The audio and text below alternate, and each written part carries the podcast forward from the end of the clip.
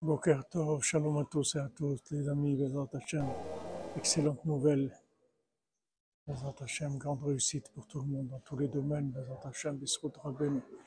Rabbi Nachman dit, mon Rosh Hashanah, il est olé à la colle. Il est au-dessus de tout. Ça veut dire, il a donné l'écouter Moharan, c'est pour Emma c'est faire Amidot, l'écouter Etzot pour le livre de Rabbi Nathan, écouter Alachot, écouter Tfilot, le livre brûlé, le livre caché, tout. Le Rosh Hashanah, il est au-dessus de tout ça. Et Rabbeinu, il a dit, même au-dessus de lui, de lui-même, parce qu'il a dit, même si je vous dis, moi, de ne pas venir à Rosh Hashanah, faut pas m'écouter.